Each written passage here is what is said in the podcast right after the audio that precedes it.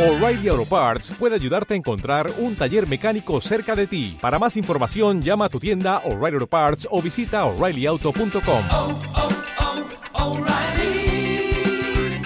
oh, Parts.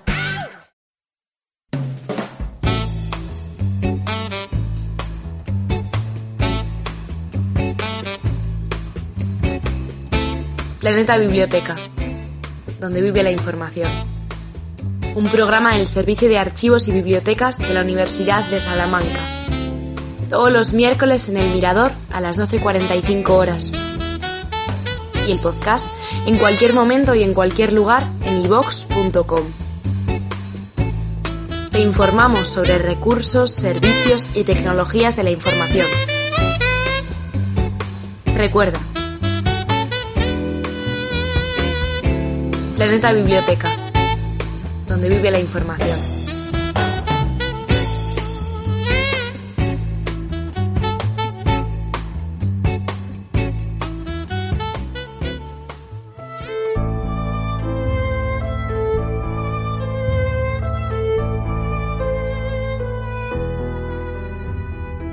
Si el alma está enferma, amnésica, encandilada por los espejitos de colores del mundo material, entonces la lectura debe entenderse como un valioso método terapéutico para que el hombre empiece a recordar su verdadera identidad.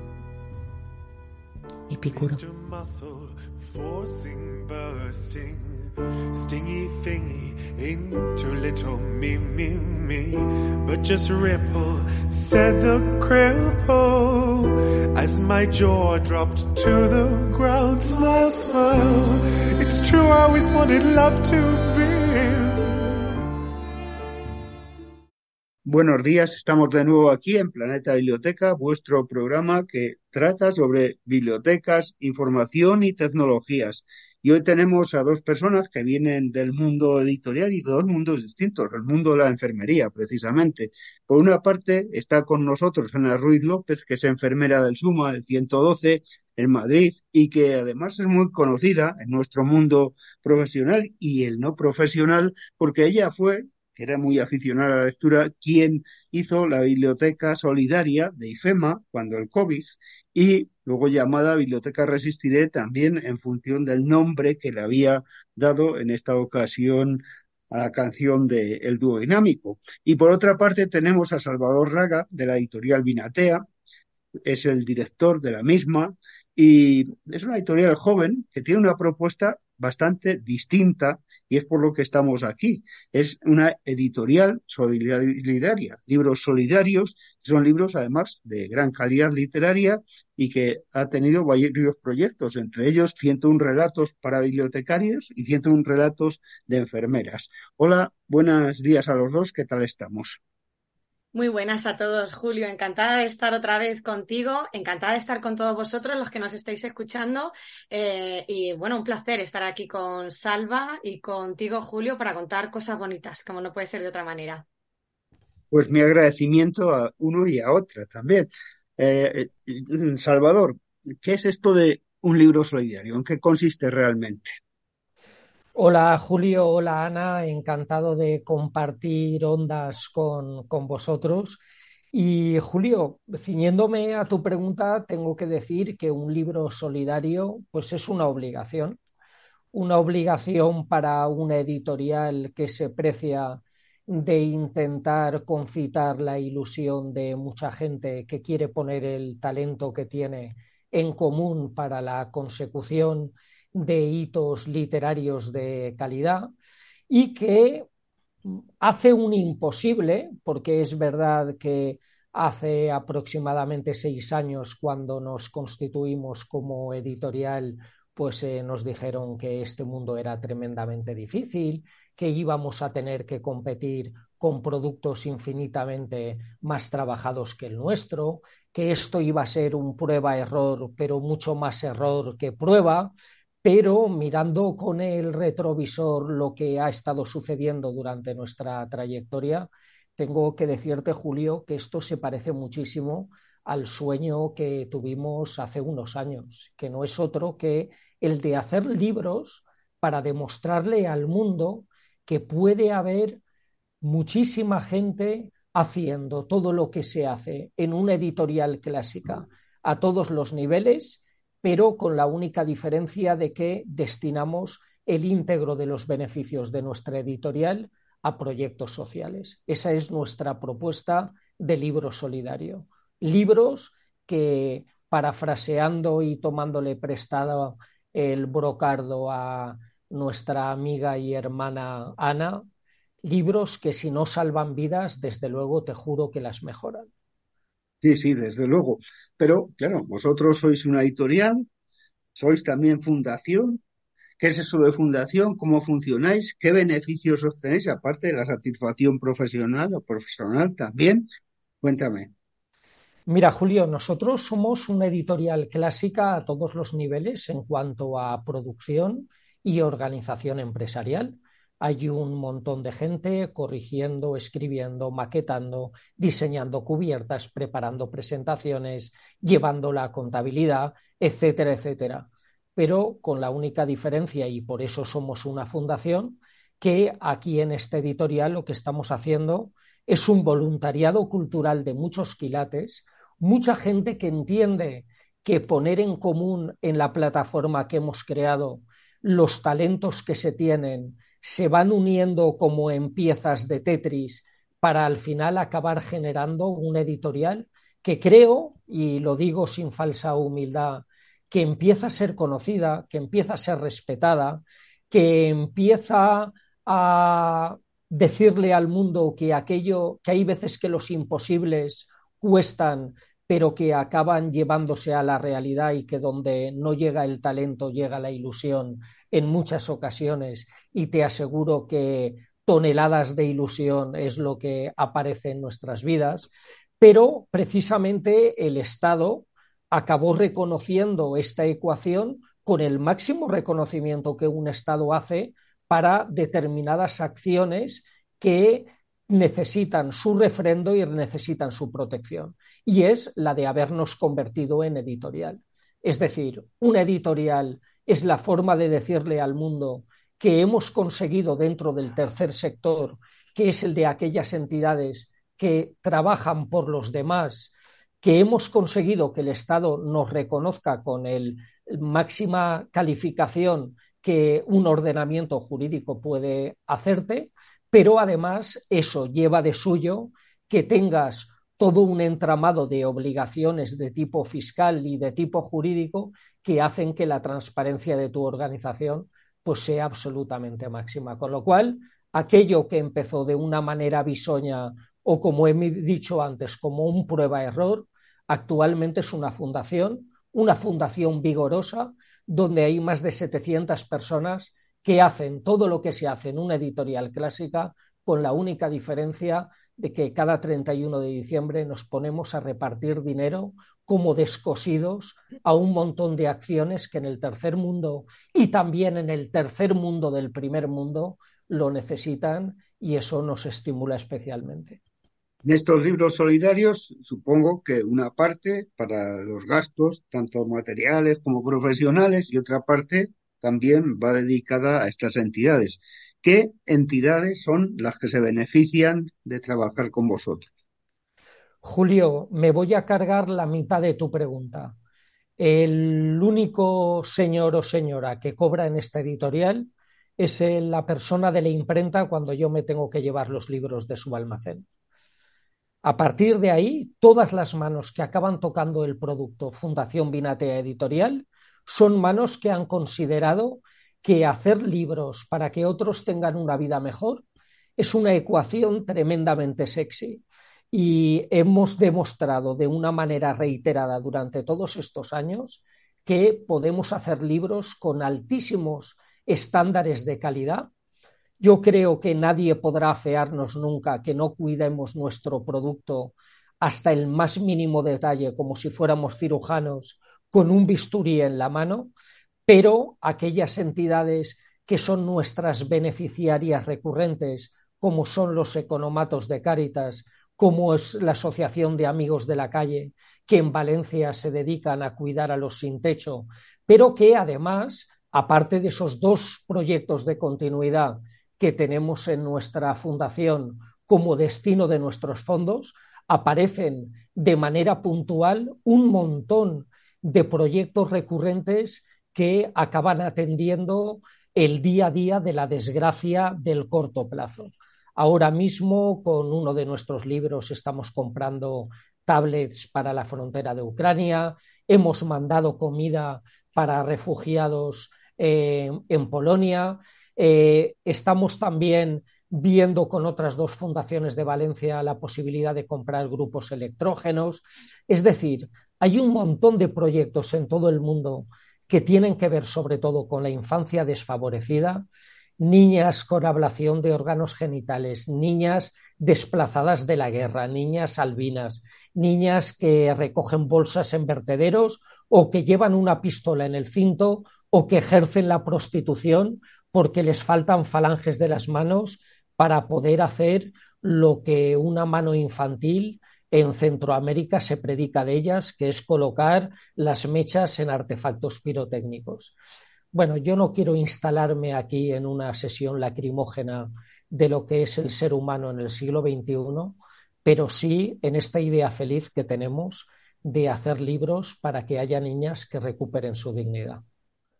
En cuanto a los mecanismos de calidad de los libros que publicáis, ¿qué tenéis más o menos? ¿Hay un comité editorial, científico? ¿Cómo se está llevando a cabo esta labor para garantizar esa calidad?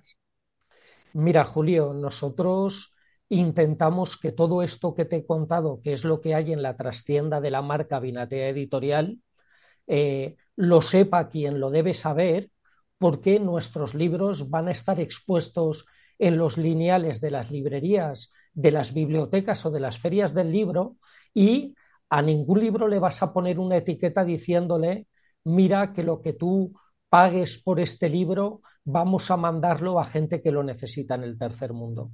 Esto no funciona así. O tú no sobrevives o tú sobrevives en este mundo porque la gente considere que lo que tú conviertes en papel tanto a nivel cuantitativo como cualitativo, como del propio objeto. Es algo que cumple los estándares de calidad de cinco personas que se reúnen en la mesa y una habla de papel, otra habla de diseños de cubiertas, otra habla de cajas de texto, otra habla de contenidos y otra acaba hablando de lo que se está produciendo ahí fuera en la calle para que no perdamos la brújula de por qué somos editorial y de por qué seguimos haciendo libros. Con lo cual, estándar de calidad máximo y si hay alguien que además, aparte de la calidad, entienda que a la calidad le acompaña un proyecto tan potente como es el de mejorar vidas, pues en esa ecuación estamos instalados pues prácticamente 18 horas al día. Pues mi enhorabuena por un proyecto tan bonito. Y ahora que estamos en el Ecuador del programa, yo quiero pediros que me digáis una canción que queréis escuchar, por qué habéis elegido esa canción en concreto y no otra. Pues hemos elegido una canción bonita, ya que la cosa va de, de amistad, de solidaridad y de cosas bonitas. Eh, esta canción que se llama El árbol de la amistad eh, está compuesta por José Manuel Quintana Cámara, que es un amiguete, un amigo eh, Valdepeñero, es de mi tierra, es paisano y eh, es un gran compositor, también es productor, arreglista, pianista y mm, para mí es un placer que la escuchéis, todos los que tenéis, eh, nos estáis escuchando ahora, además eh, podéis mirar incluso en su web la, música que él hace, porque ha hecho grandes bandas sonoras para películas, muchos álbumes de estudio y además es que ha ganado un montón de premios. Uno de ellos es el de la mejor banda sonora de cortometraje en el Hollywood Music in Media Awards, nada menos. Es decir, que bueno, es una persona que tiene un talento increíble y que, bueno, aquí está esta canción a vuestra disposición. Seguro que os va a encantar. Pues escuchamos este tema, que nos va a encantar, Ana, seguro.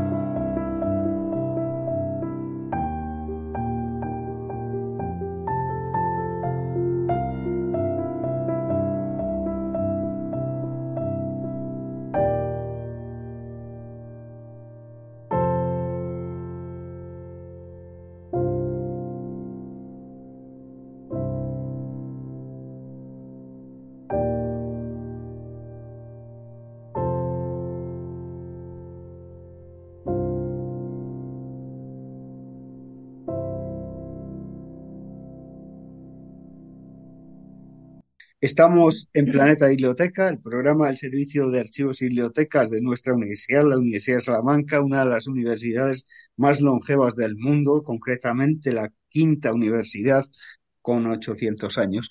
Y estamos hablando con Salvador, que tiene una editorial, que es una fundación y que se llama Vinatea y que es Libros Los Solidarios. Y estamos también hablando con Ana Ruiz, que es la bibliotecaria de la Biblioteca Resistiré en IFEMA. Y con ambos dos, pues vamos a hablar de los libros solidarios y de estos proyectos que crea esta editorial. Yo lo que quiero saber es que se editó un libro que se llama 101 relatos de bibliotecarios y cómo os contactasteis el uno con el otro, de quién fue la iniciativa, de Salvador, de la editorial, o fue la iniciativa de Ana y cómo concretasteis el proyecto. Lo cuento yo, Salva. Claro. Pues es que, que, yo no soy bibliotecaria, nunca me he identificado como tal y bueno, os admiro y aprendo muchísimo de vosotros, pero para nada. O sea, yo soy enfermera y además me encanta mi trabajo. Simplemente es que el hecho de llevar libros a, a IFEMA, ¿no? De intentar montar una pequeña biblioteca en el hospital de, de campaña, pues bueno, algunas personas decían que era bibliotecaria, pero no, no, es que nunca he ejercido de bibliotecaria ni ganas tengo, ¿eh? De verdad, os necesitamos y valoro mucho vuestro, vuestro trabajo. Yo solamente llevé libros, ¿no? Era, yo creo que es algo que mucha gente habríamos hecho, pero sí que es verdad que fui yo la que tomó la iniciativa y que eh, em, insté a mucha gente a que participara en este proyecto tan bonito.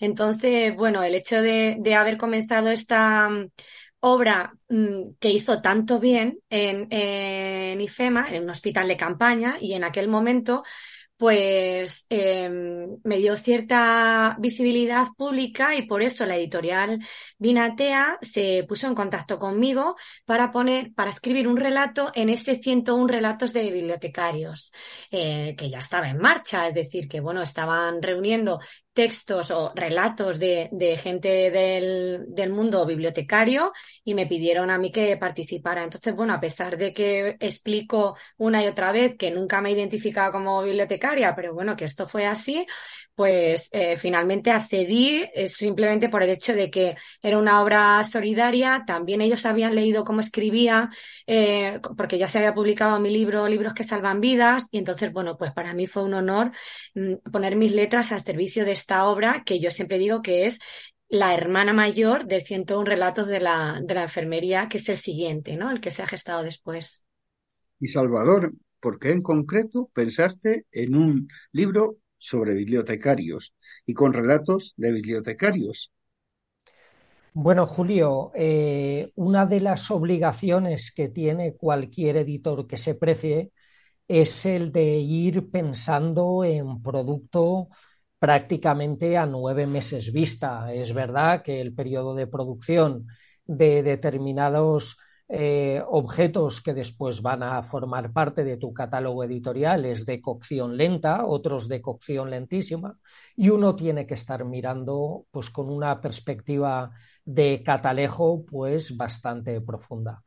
Y bueno, no voy a volver a insistir en cuál es el periodo de eh, reclusión domiciliaria forzoso voluntaria que hemos sufrido pues por mor de un bichito que vino de algún lugar y nos cambió la vida, pero lo bien cierto es que a mis oídos llegó una historia que me pareció tremendamente tierna y tremendamente conmovedora y no era otra que la de que en un pequeño pueblecito de Castilla, del cual yo he intentado después ponerle nombre pero aquella noticia pasó por mi vista como una ráfaga, pero después acabó desapareciendo, con lo cual no pude hacerle un seguimiento a aquello, pero aquello se quedó plantadito en una esquina de mi memoria y la noticia se basaba en que en uno de estos pequeñitos pueblos castellanos, el único lugar que estaba abierto durante 24 horas al día para que allí pudiese ir cualquiera era la biblioteca. Aquel era el lugar donde los eh, paisanos que no podían comunicarse porque estaban en sus domicilios, pues se contaran las necesidades, qué es lo que estaban pasando unos con otros.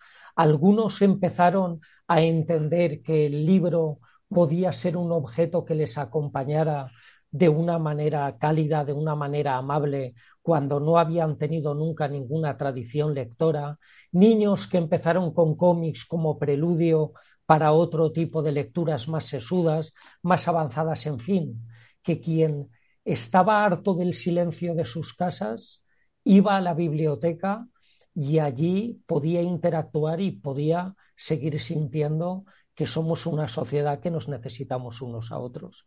Ese fue el desencadenante de que yo pensase que esta editorial necesitaba una línea de relatos, relatos de las bibliotecas y que a partir de ahí seguirían otros formatos, pero en esos 101 relatos bibliotecarios invité a 101 personas relacionadas con el mundo de las bibliotecas a que hiciesen buena literatura, buena narración, relacionadas con eh, libros misteriosos, con autores malditos, con bibliotecas sugerentes de todo el mundo, en fin, con toda la magia que desprende ese objeto libro que guarda en sí, que guarda en su aparato digestivo, pues eh, civilizaciones y el conocimiento de una sociedad.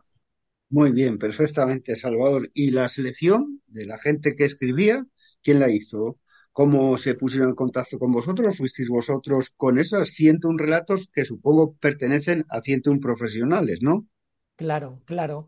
Eh, esto no es fácil, Julio. Las cosas fáciles nos desmotivan tremendamente y el tener que gestionar una estructura no de 101, de varias decenas más de 101, porque desgraciadamente la casuística que pasa con relatos que no pasan el filtro de calidad, que exceden de extensión, que no se ajustan a la temática, que no se entregan en plazo, esos al final acaban descartándose. Con lo cual, yo me puse en contacto con un montón de bibliotecas de toda España. Yo creo que hizo un mailing exhaustivo a todas las bibliotecas de toda España, pero cuando aparece en escena Ana María Ruiz, ella acaba dándole un empujón a una situación de bloqueo que yo ya tenía porque me había quedado en un número que ya aquello ya no iba hacia adelante, pero ella pone al servicio de este proyecto y de muchos otros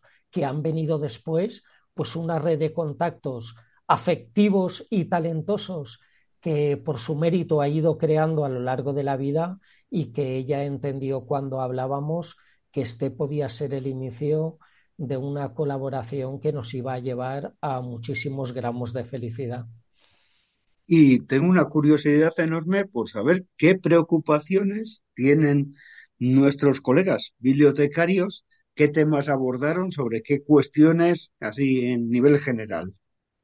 Mira, Julio, el casting de temas que iban a ser los que posteriormente se convirtieron en literatura fueron temas tremendísimamente variados, pero temas variados que giraban en torno al universo libro hay un primer gran bloque de libros malditos o de libros que detrás de sí en su producción tuvieron algún hecho tan literario, tan narrativo, tan misterioso, que desde luego convertir aquello en una literatura de 1200 palabras parecía un reto tremendamente musculoso y atractivo para muchos compañeros tuyos de profesión. Después, un segundo bloque que tenía que ver con los perpetradores de libros curiosos en la vida.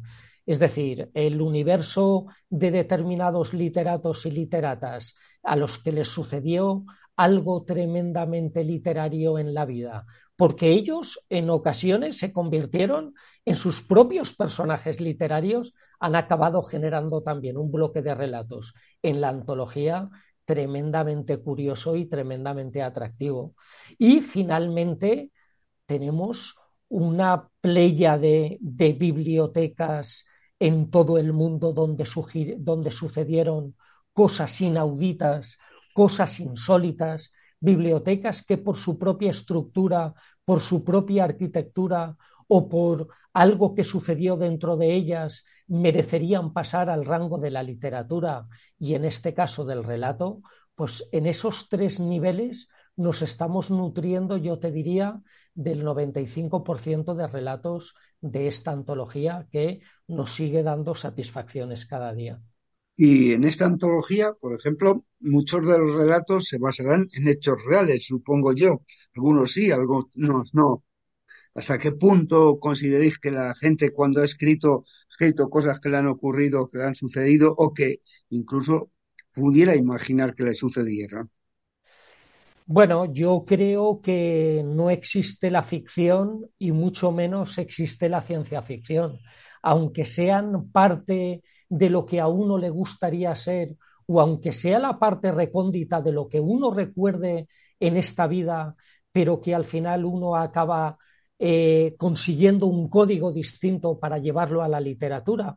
Pero vaya, yo soy de aquellos que piensa que nosotros nos hemos reencarnado durante nuestra existencia en un montón de elementos distintos y que al final la literatura es la plasmación de muchas historias y realidades que vivimos en vidas remotas, en vidas pasadas. Por tanto, ahí hay un vivero tremendamente fecundo para hacer buena literatura y por eso lo que te tengo que decir, Julio, es que en estos relatos hay infinita verdad. Ana, en los relatos sobre enfermeras, ¿cómo se seleccionó al personal y qué son los temas que se abordan? Pues mira, nos juntamos los cuatro eh, coordinadores de esta obra en una de las presentaciones del 101 relatos de bibliotecarios Claro, yo como la única enfermera se me ocurría que la biblioteca eh, donde podíamos presentarlo era la biblioteca de la Casa de las Enfermeras, ¿no? Que es el Colegio Oficial de Enfermería de Madrid. Entonces pedí permiso para hacerlo allí, la presentación, y, y nos encontramos con César Manso, que es el bibliotecario del Colegio Oficial de Enfermería, y con Oliver Martín, que es el bibliotecario de la Universidad Complutense de Madrid. Junto a Salvador Raga, que es el editor, y yo misma, la enfermera, pues decidimos eh, sacar adelante el 101 relatos de la enfermería. Es verdad que somos muchas y eh, las enfermeras y también los enfermeros que, que escriben, eh, hay mucha obra publicada con tinta enfermera y nos parecía muy interesante sacar este libro adelante. Además, yo me desviví entera porque eh, tenía muchas ganas también de que mi profesión eh, quedara impresa ¿no? en un libro solidario tan especial como los que hace esta fundación editorial. Así que nada, nos sentamos, nos pusimos a, a trabajar en ello y ya lo tenemos aquí. Salió para el Día de la Enfermería el 12 de mayo de, del año pasado. Fíjate, es que va a ser un año ya. Mm, y, bueno, la verdad que ha sido muy especial porque hemos ido pidiendo a, mm, compañeros y compañeras enfermeros que pusieran su talento y su generosidad al servicio de esta obra. Y la verdad que ha sido muy bonito, muy especial. Hay gente de todo el territorio español. muchos son mm, conocidos y amigos míos. Tengo la suerte de tener a mucha gente a mi alrededor que tiene mucho talento y que además son generosos. Entonces, bueno, ahora lo que estamos haciendo es presentarlo por muchas ciudades y es un verdadero orgullo eh, llevar este libro allá donde nos quieran recibir, porque estamos haciendo unas presentaciones muy especiales, la gente está muy interesada. Es un libro que no es solo para enfermeras, ni muchísimo menos como el del bibliotecario, no es solo para bibliotecarios, sino que hay textos de todo tipo y, un libro que va a bueno, que está sorprendiendo ya mucho a la gente que lo está leyendo, para bien, por supuesto. Sí, y ahora a cada uno os pregunto, de estos relatos de enfermeras, de bibliotecarios, ¿habrá algún relato especialmente que recordáis? ¿Lo podéis desvelar un poquito hasta donde podáis? ¿Algún relato que os sorprendió? Concretamente? A, mí no es que, bueno, me sorprenden todos, porque todos son buenísimos, pero, pero barro para casa y me lanzo al de, al de la enfermería y yo hay una persona a la que quiero especialmente, que es a Paqui Aillón, una de las autoras de, de esta obra, que yo le pedí, Paqui, por favor, tienes que participar en este, en, en, este, con un relato, ¿no? Entonces el relato de Paqui es muy especial porque es autobiográfico y tiene, tiene su tinta, ¿no? Paqui Ayllón es muy amiga mía, yo, le decimos somos amigas hermanas, ella tiene un libro publicado también y, y bueno, el relato de Paqui es es ella en sí misma, ¿no? Tierno, elegante, cercano, real. Entonces, de los 101 yo recomiendo los 101, pero con especial atención al de Paquia y John, la lectora ciega. ¿Y tú, Salvador, cuál de bibliotecas, por ejemplo, te sorprendió alguno especialmente y por qué razón?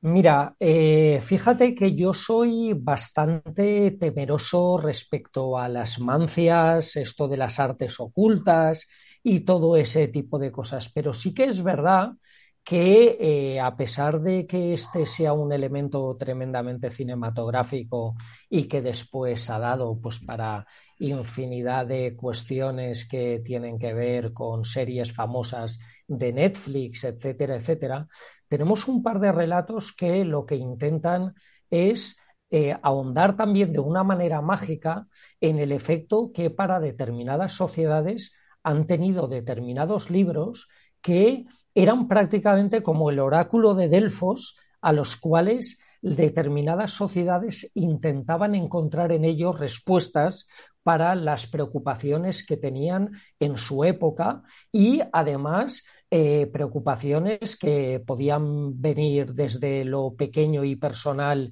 hasta lo grande y gubernativo y estatal y que determinados gurús se acababan postulando como intérpretes de toda la verdad que había dentro de ellos. Es, eh, obviamente nosotros en las predicciones de Nostradamus podemos tener ahí un elemento que nos vincule con esto que yo estoy diciendo, pero a nivel mucho más pequeño nos vamos a encontrar que determinadas sociedades depositaban todo su destino o la toma de decisiones estratégicas en determinados libros. Fíjate, se me ocurre el Book of Kells o el libro de Kells que en Irlanda se acabó convirtiendo pues en el verdadero eh, compilador de toda la sabiduría de su época, con aquellos códices, aquellos bestiarios medievales, aquel animalismo de cosas que con el paso de los siglos nos parecerían inauditas.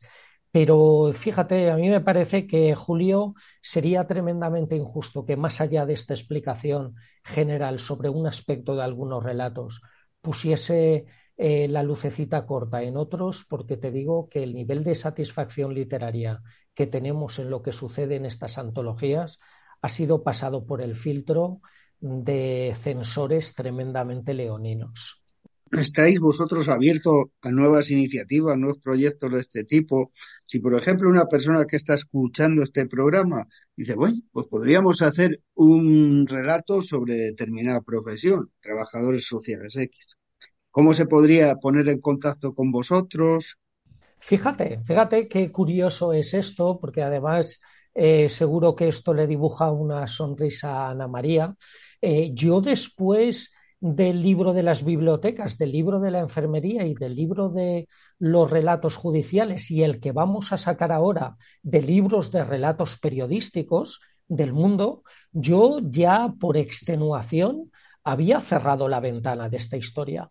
Pero resulta que una buenísima amiga de Ana y ahora buenísima amiga mía, Yolanda Vallejo, que además ella escribe un relato en el libro de los relatos bibliotecarios, ella me propuso que por qué no hacíamos un libro homenaje a los maestros y maestras. Es decir, un libro, aquellos que en un momento determinado, desde posiciones distintas de la sociedad, habían compartido su talento y su conocimiento con otros. Con lo cual, fíjate, si una puerta que estaba cerrada, simplemente con un soplido eh, talentoso de una amiga, abre un formato que es el que ahora mismo estamos trabajando, invitando a 101 personas que en algún momento de su vida han practicado la docencia para también escribir relatos sobre 101 maestras y maestros que de verdad, eh, yo porque estoy ahora mismo dentro del ojo del huracán, pero hay tanta sorpresa y hay tanta elemento inesperado en búsquedas de maestros que en la vida lo han sido, que de verdad que eh, yo me siento un verdadero privilegiado por estar aquí en el ojo del huracán. ¿Dónde podemos encontrar los libros de Vinatea? Bueno, nosotros tenemos los canales clásicos de venta de libros pues que intentamos tener engrasados. Es verdad que la venta presencial de libros en librerías, porque el espacio es efímero, es cada vez más complicado, pero nosotros tenemos abierta la eh, plataforma de impresión bajo demanda, nosotros tenemos un distribuidor en Valencia, nosotros mandamos libros a librerías de toda España que nos lo piden, nosotros vendemos libros a cliente final por Internet, acudimos a ferias, es decir, todo aquello que podemos hacer para dar visibilidad a nuestros libros, créeme que no despreciamos ningún canal. Perfectamente. ¿Y en qué formatos estáis publicando? ¿En papel? ¿En digital también? Si no, ¿lo vais a hacer?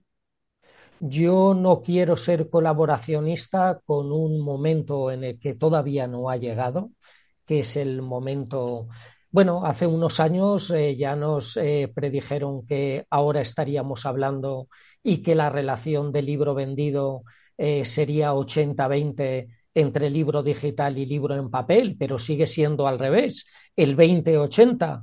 Por tanto, yo prefiero seguir centrándonos en aquello que sabemos hacer, en aquello que responde mucho mejor a nuestro mensaje, porque es algo que se toca, algo que se huele, algo que rezuma la calidad y el cariño que ponemos en la producción de, de nuestros libros, cosa que en, la, en el plasma de una tableta, desde luego, no se traslada y no queremos estar ahí. Por último, en nuestro programa os pedimos a cada uno que recomendéis un libro. ¿Qué libro nos recomendáis? Em, pues yo os voy a recomendar, como no podía ser de otra manera, el libro de una amiga a la que quiero mucho. Además, hoy hablamos de cosas bonitas, de amistad y de solidaridad. Así que mi propuesta es a una, para una obra maravillosa que es eh, la obra La lectora ciega de mi queridísima amiga Paqui Aillón. Es un libro además que es solidario, cuyos eh, beneficios van para la Asociación Andaluza de Retinosis Pigmentaria, es un libro autobiográfico, eh, emotivo, especial, con muchísima calidad y bueno, y eh, un libro con el que verdaderamente la gente va a sentir la caricia de las manos de una enfermera, mi amiga Paqui Aillón.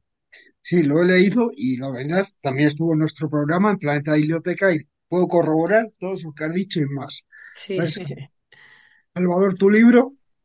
Mira, yo después de lo que ha dicho Ana, me niego absolutamente a mm, aconsejar cualquier otro libro. A mí me parece que lo que Paqui y John hacen en la lectora ciega pulveriza cualquier libro de novedad que yo ahora mismo pudiese hacer ninguna clase de referencia y además el haber conocido a la mano que ha perpetrado todo lo que hay dentro de ese libro, a mí hace que yo esté arrodillado delante del personaje, esté arrodillado delante de su proyecto, esté arrodillado respecto a lo que ella ha supuesto como para querer sobrellevar una realidad que a la gran mayoría de gente a la que conozco pues nos hubiese derrotado y por tanto eh, yo vuelvo a insistir en la recomendación de Ana Ruiz sobre la lectora ciega de Paquia y John porque creo que nos quedamos corto con dos recomendaciones, más la tuya que también la has refrendado. Ana, Salvador, decíos que me alegro de que hayáis coincidido en la misma obra, porque la verdad que es una obra magnífica. Como os comenté, Paqui estuvo en nuestro programa en Planeta Biblioteca y tenemos la grabación, como sabéis, en ivos.com. Ambos dos os despido y os digo que las ondas de esta radio estarán siempre con vosotros con este proyecto tan solidario, tan bonito y me despido de todos los oyentes hasta la próxima semana que ya sabéis estaremos aquí de nuevo en Planeta Biblioteca. Un abrazo muy fuerte para todos. Walk across the courtyard towards the library. I can hear the insects the leaves my feet. Ramble up the stairwell to the hall of books. Since we got the interweb, these hardly get used. Duck into the men's room, combing through my hair. When God gave us mirrors, He had no idea. Looking for a lesson in the periodical. There I spy you listening to the AM radio. Karen of the carpenters, singing in the rain. Another lovely victim of the mirror's evil way. It's not like you're not trying with a pencil in your hair to defy the beauty the good Lord put in there.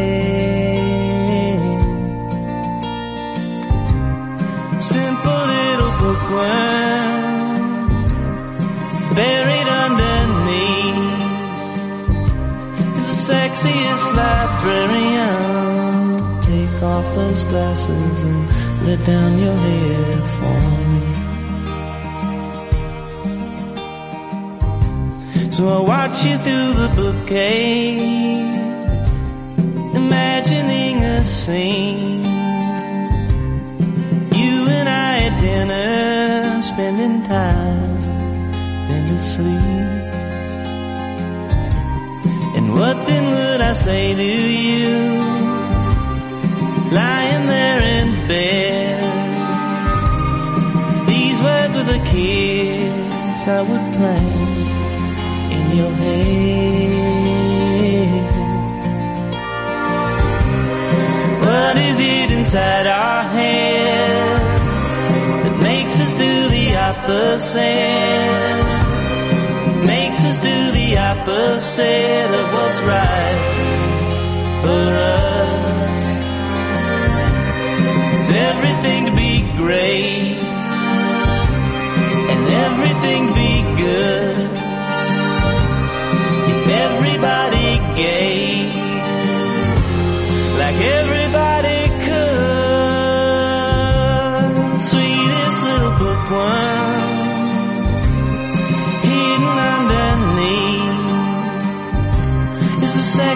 sexiest librarian. Take off those glasses and let down your me.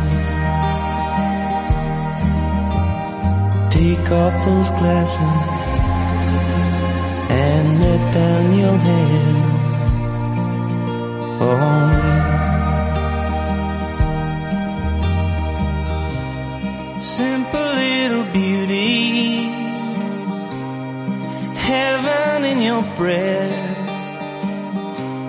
The simplest of pleasures, the world at its best.